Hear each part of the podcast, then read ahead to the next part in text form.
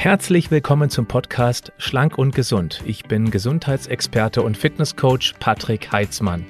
Dieser Podcast ist mir eine Herzensangelegenheit, weil ich dich unterstützen möchte, dass du noch fitter, gesünder und schlanker wirst. Schön, dass du mit dabei bist. Heute geht es um Östrogene. Und liebe Männer, bleibt dabei, denn auch wir Männer produzieren dieses weibliche Sexualhormon, insbesondere dann, wenn wir zu viel ja, Schnitzelfett haben.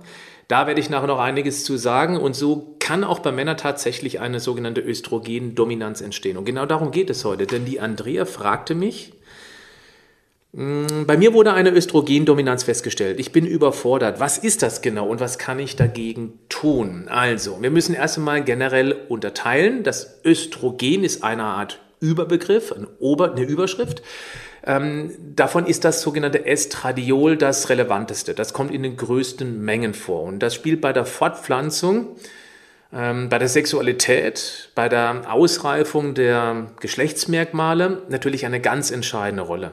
Hat aber auch ganz viele andere Einflüsse. Östrogen hat zum Beispiel eine generell zellaufbauende Eigenschaft. Das ist wichtig, um zum Beispiel die Gebärmutterschleimhaut in der ersten Zyklusphase aufzubauen, damit eben dann dort eine potenziell befruchtete Eizelle sich einnisten kann, sich wohlfühlt in diesem Schleimbettchen.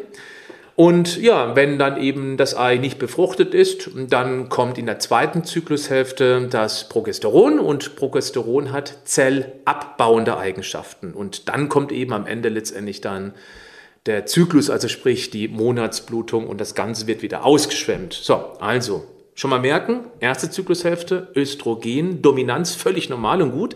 In der zweiten Zyklushälfte brauchen wir unbedingt genügend Progesteron.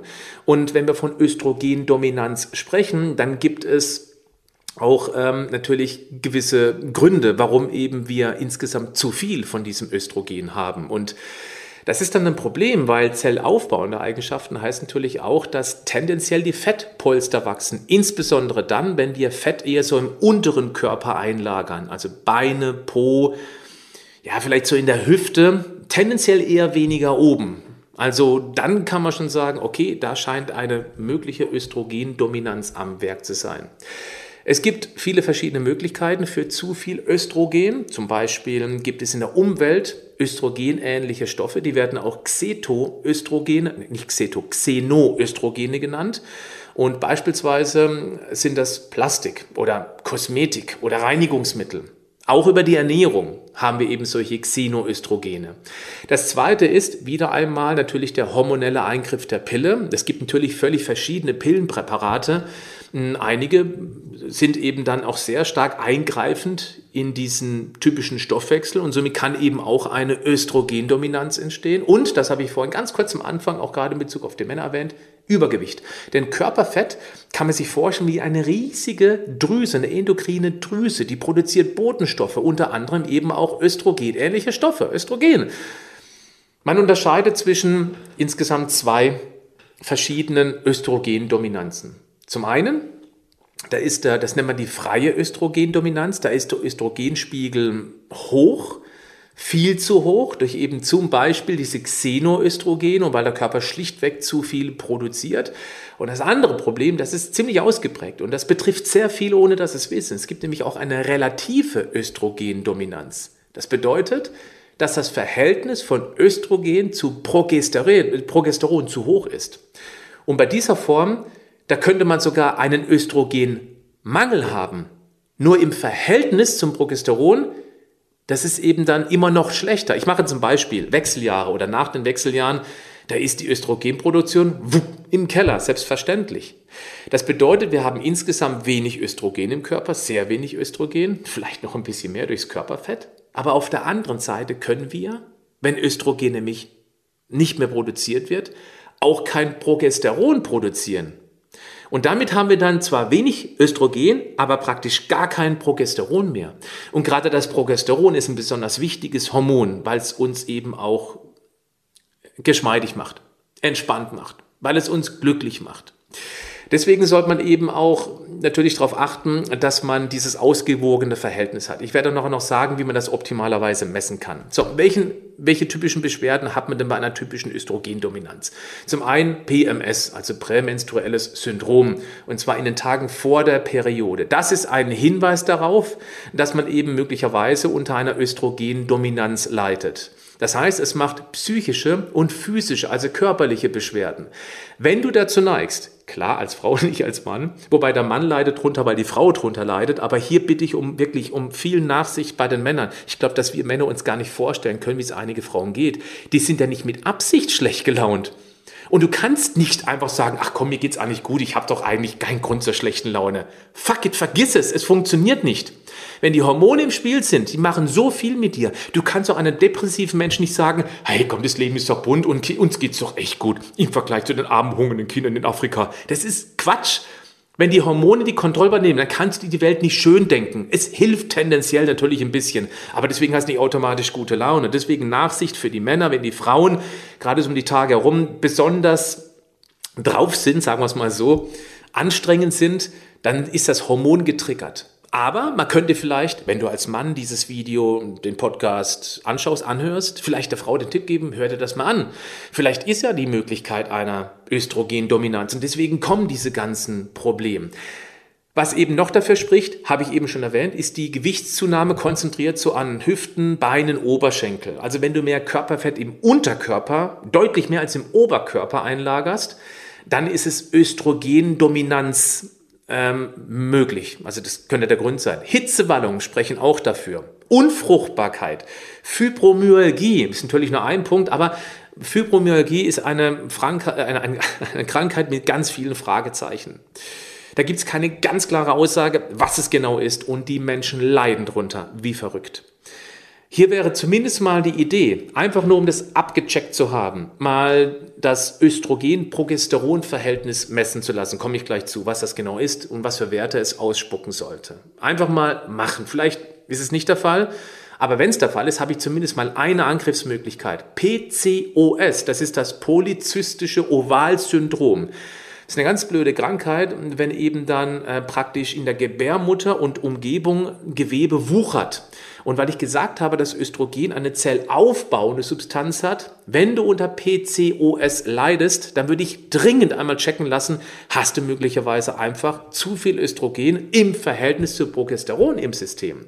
Dann hat man möglicherweise auch dadurch zu viel Androgene und es entwickelt sich auch eventuell eine ähm, Insulinresistenz. So, das sind alles so typische Dinge, die mit einer Östrogendominanz einhergehen. Hm, was sind dann die typischen Beschwerden? Zellulite, Lipidoverlust, also keine Lust mehr auf Sex oder zumindest nicht mehr vielleicht so wie früher, als noch alles in Ordnung war. Wassereinlagerungen, Stimmungsschwankungen, eben schon erwähnt, Kopfschmerzen, Müdigkeit, geht ja meistens irgendwie alles auch mit einher. Und es gibt noch ein paar andere, aber dann vielleicht erkennen sie dich, okay, zwei bis drei Sachen betreffen mich, vielleicht soll ich da mal genauer hingucken. Und deswegen, wie misst man eigentlich den Östrogenspiegel? Am sinnvollsten ist es über einen Speicheltest. Keine Spritze in den Arm. Nein, Östrogene kannst du wunderbar im Speichel nachweisen, beziehungsweise auch das Progesteron. Ich werde dir mal einen Beispieltest in die Show Notes verlinken und auch in die Videobeschreibung. Da kannst du mal gucken. Es gibt noch viele andere, bestimmt auch sehr gute, aber das ist das, den, den ich jetzt einfach mal empfehle. Okay? Ohne, ohne zu sagen, das ist der beste von allen. Aber damit hast du schon mal die Möglichkeit, die einzubestellen und einfach mal diesen Test zu machen. Wichtig ist jetzt, wir müssen mit diesem Test herausfinden, wie ist das Verhältnis von Progesteron zu Östrogen. Und jetzt Achtung, ganz wichtig ist, ich hoffe, du hast einen einigermaßen regelmäßigen Zyklus, denn im Optimalfall findet diese Speichelmessung zwischen dem 18. und 21. Zyklustag statt. Weil eben da auch der Pegel an Progesteron naturgemäß wenn alles richtig läuft, am höchsten ist. Und dieses Verhältnis von Progesteron zu Östrogen sollte mindestens 100 zu 1 sein. Also 100 Anteile Progesteron, gerne auch mehr Richtung 200, aber 100 ist Minimum zu 1. Wenn es drunter liegt, wenn du weniger Progesteron produzieren solltest, aufgrund dieser Östrogendominanz, dann gibt's Handlungsbedarf.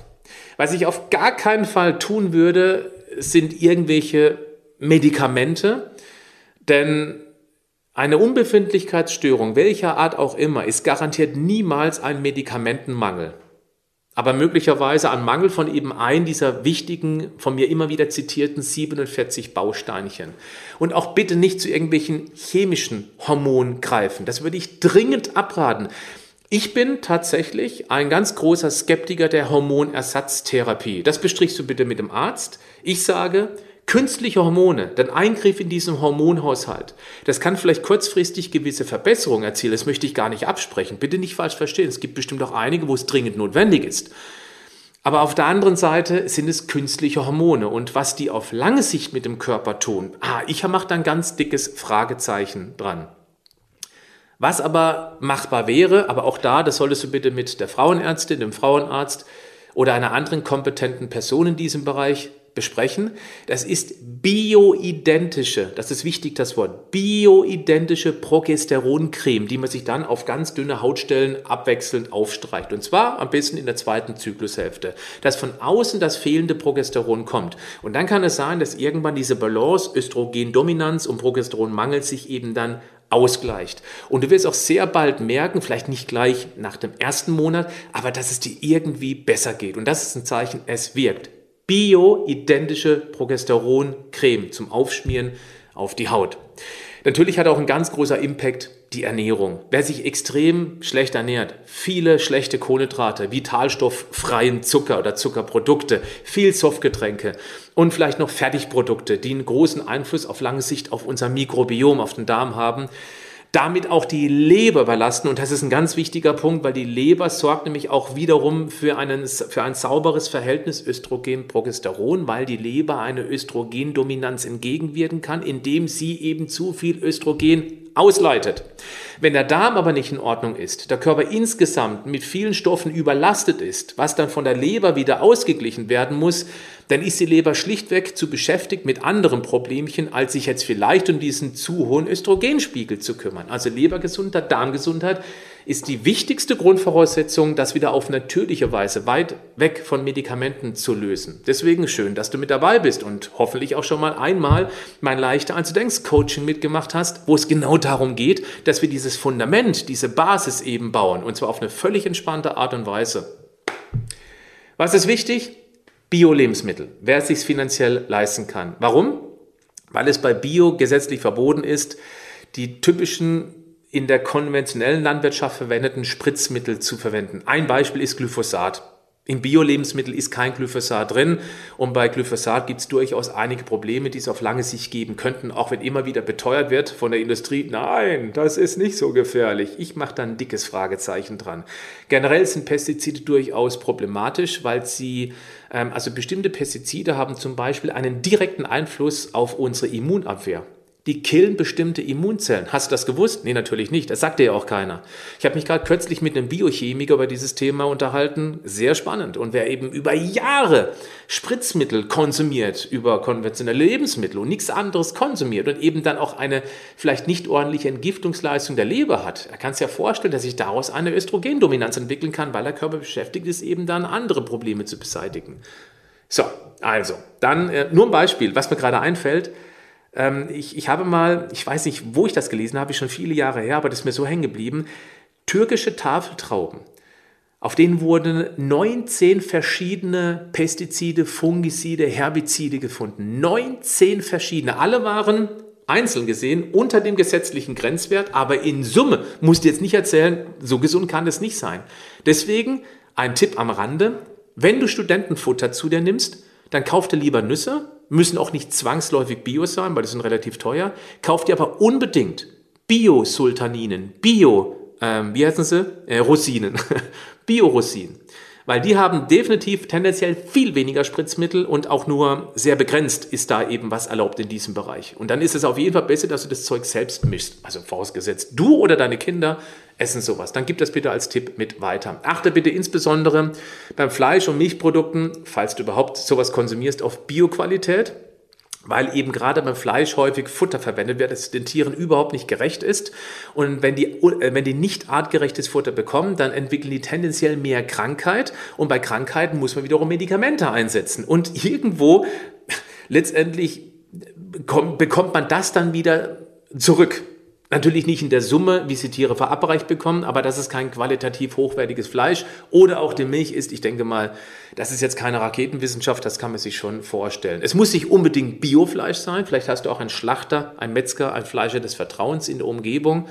Wenn man sich mit dem Menschen hinter der Theke unterhalten kann und er oder sie weiß, wo das Tier letztendlich vorher gelebt hat, wie es gelebt hat, dann, wie gesagt, dann muss es nicht zwangsläufig Bio sein. Aber das halte ich für einen ziemlich wichtigen Tipp.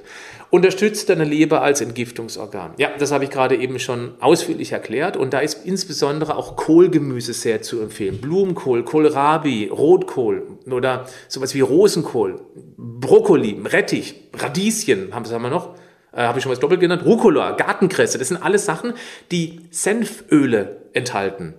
Zum Beispiel auch Sulforafam. Sulfo mit F geschrieben, Ra Sulforapan, also Sulforapan geschrieben. Das ist wichtig, weil das gibt es auch als Granulat, als Nahrungsergänzung, die ich mir ab und zu mal in den Shake mit reinmixe. Ist nicht wirklich sehr lecker, muss man ganz klar sagen, schmeckt sehr bitter, aber es hilft der Leber ungemein. Und was noch drin ist als Senföl, ist Idol-3-Carbinol. Das ist ein ziemlich komisches Wort. Das hilft aber direkt bei der Östrogenausscheidung. Ja, das gibt es auch als Nahrungsergänzungen, aber jetzt mal ganz im Ernst, müssen es immer Nahrungsergänzungen sein? Oder kann es nicht mal ein Rosenkohl, ein Brokkoli sein oder ein Blumenkohl, wo das von Natur aus mit vielen anderen tollen Stoffen drin ist? Ja, wenn man jetzt eine harte Östrogendominanz hat, dann kann man ruhig auch mal mit diesem äh, Indol-3-Carbinol arbeiten. Aber sinnvoll wäre es eben insgesamt letztendlich dann über die normale Ernährung auch mal zu versuchen. Ja? So, weil äh, aus diesem Indol-3-Carbinol entsteht im Körper ein ganz, ganz starkes Antioxidant. Das heißt, oh Gott, Diinolylmethan, glaube ich. Bitte nagel mich jetzt nicht fest. Abgekürzt DIM, D-I-M. Ja, wenn ihr Lust habt, recherchiert mal Östrogendominanz, D-I-M. Oder eben dieses Indol-3-Carbinol. Könnt ihr auch mal gerne googeln. Jo, das wäre meine Empfehlung dafür. Ähm, tatsächlich wäre es dann auch am besten, wenn du es verträgst, solche Gemüsesorten auch ein bisschen roh oder zumindest eben nur gedünstet, aber nicht zerkocht, weil durch Hitze geht das eben leider kaputt. Deswegen auch meine Empfehlung, dass man Sulforafam, also mit pH hinten geschrieben, durchaus auch als Granulat mit in den Shake reinmixen mixen kann. Das kann man natürlich auch machen. Ja, ähm, was auch sehr, sehr gut ist für die Leber, sind Bitterstoffe. Also das Problem ist ja, dass eben aus vielen Kräutern auch die Bitterstoffe rausgezüchtet worden sind oder auch aus dem typischen Gemüse. Nach dem Motto, schmeckt nicht, züchten wir raus. Aber gerade das ist eben wichtig, um die Leber zu stimulieren. Vielleicht hast du auch Lust, äh, mal mit Löwenzahn und Mariendistel zu experimentieren oder Artischocke. Ganz wichtig ist auch Rauchen. Weg. Rauchen ist immer eine Extrembelastung für den Körper und wenn, der, wenn auch hier die Leber wieder am Entgiften ist, wird sie durch das Rauchen, durch die zusätzlichen Giftstoffe wieder abgelenkt. Und das ist natürlich bei einer Östrogendominanz auch äh, ungünstig. Genauso wie Alkohol. Alkohol in Maßen, okay, aber nicht im Maß oder eben in Massen. Also je weniger, desto besser. Alkohol ist immer eine Belastung der Leber. Wenn man sonst keine Belastungen hat, durch eben vorhin genannten Sachen wie schlechte Ernährung, Rauchen, Stress kommt gleich auch noch, dann ist auch ein bisschen Alkohol äh, völlig problemfrei. Aber wenn eben viel zusammenkommt, dann ist jeder Tropfen Alkohol ein zu viel, um was sich die Leber wieder kümmern muss. Ja, das sind alles Dinge, die tun weh, wenn man regelmäßig trinkt, raucht, sich schlecht ernährt. Da würde ich auch sagen, nicht alles auf einmal umsetzen, da bin ich sowieso ein Gegner von. Such dir eine Sache raus, die dir vermeintlich am einfachsten fällt und mach das erstmal konzentriert einen Monat lang. Oder mach es mit dem Online-Coaching leichter, als du denkst, weil da führen wir dich ganz langsam durch diesen Veränderungsprozess, ohne dass du dir ausdenken musst, ah, auf was soll ich jetzt achten und morgen achten, übermorgen achten. Wir zeigen es dir und zwar sehr einfach verständlich und vor allem super einfach umsetzbar. Samen und Kerne ist auch so ein Thema. Ja? Leinsamen, Kürbiskerne, Sesamsamen, die enthalten sogenannte Lignane. Diese Lignane, die haben eine östrogenähnliche Wirkung und die werden als Phytoöstrogene bezeichnet. Das sind also Pflanzenstoffe mit einer hormonähnlichen Wirkung. Und jetzt kommt ein wichtiger Punkt.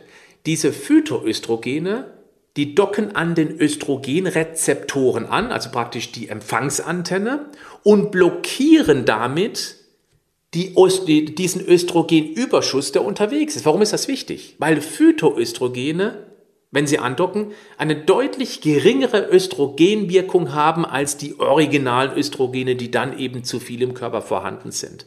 Das heißt, die Reaktion auf diesen Östrogenüberschuss wird runter reduziert. Und das wirkt ausbalancierend auf den Hormonhaushalt.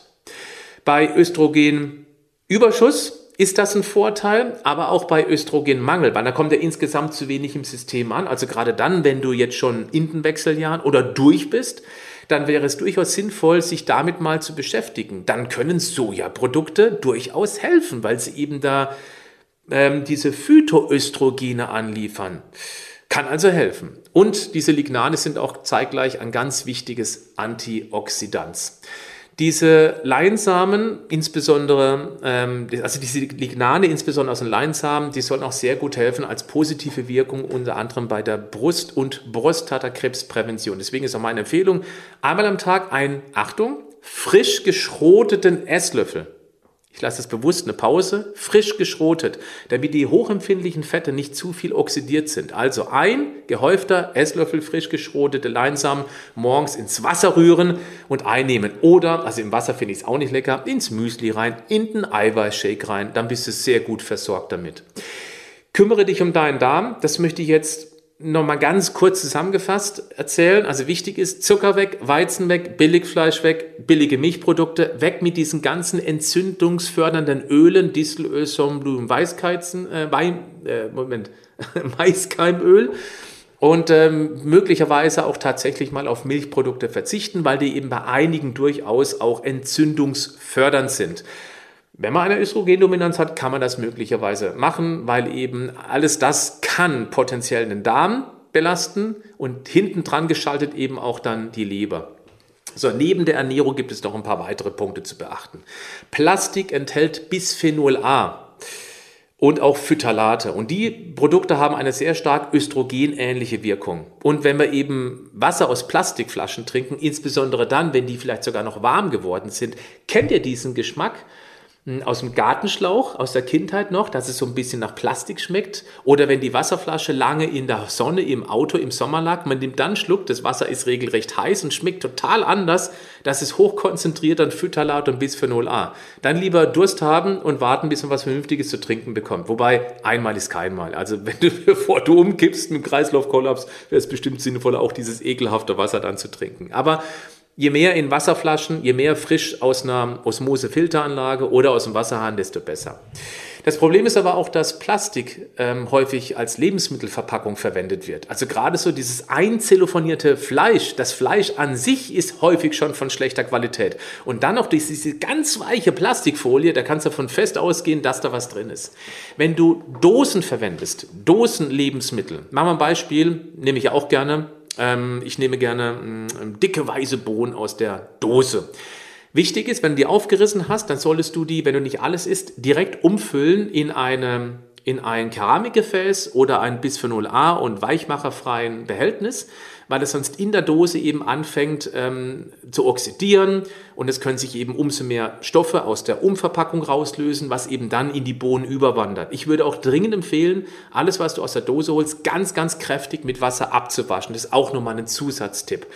Geh doch mal wirklich auf dem Wochenmarkt einkaufen. Geh in einen Bioladen oder mittlerweile bekommst du auch im Supermarkt unverpacktes Obst und Gemüse. Nimm einen eigenen Beutel mit. Ja? Wir bei Vita Moment haben sogar so einen eigenen Gemüsebeutel im Angebot ähm, aus Leinen und da geht nichts rüber in das Essen. Und wir tun zudem auch noch was für die Umwelt. Und gerade beim Thema Plastik sollten wir alle da uns mal ein bisschen am Riesen reimen. Ähm, dann Essen bitte niemals in Plastik erhitzen. Auch nicht, wenn draufsteht Mikrowellen geeignet, würde ich trotzdem nicht tun. Fülle es um in ein Keramikbehältnis, äh, dann ist es auf jeden Fall am allerbesten. Und äh, wenn es geht, halt eben nur Plastikflaschen verwenden. Ja, das wäre das Allerbeste. Ich verwende auch eine spezielle Plastikflasche, die ist aus Hartplastik. Das ist noch eine, eine Notiz nebendran. Wenn du schon Plastikflaschen verwendest, dann sollte die Plastikflasche sehr, sehr fest sein. Warum? Weil dann tendenziell weniger Weichmacher drin sind. Die ganz weichen Flaschen, die man richtig zusammenknautschen kann, da sind mehr Weichmacher drin als in harten Plastikflaschen. Also wenn du schon Plastikflaschen kaufst oder eine wiederverwendest, dann bitte die harten. So eine habe ich zum Beispiel auch zu Hause. Kommen wir zum Schluss noch zum Thema Stress. Stress benötigt, bei Stress benötigt der Körper jede Menge Cortisol. Und wir sind nicht früher wie Ötzi mal punktuell gestresst, bei der Auseinandersetzung im Nachbarstand oder mit einem wilden Tier, das Hunger hatte. Wir sind dauerlatent gestresst. Um Cortisol zu produzieren, brauchen wir zuerst einmal Cholesterin.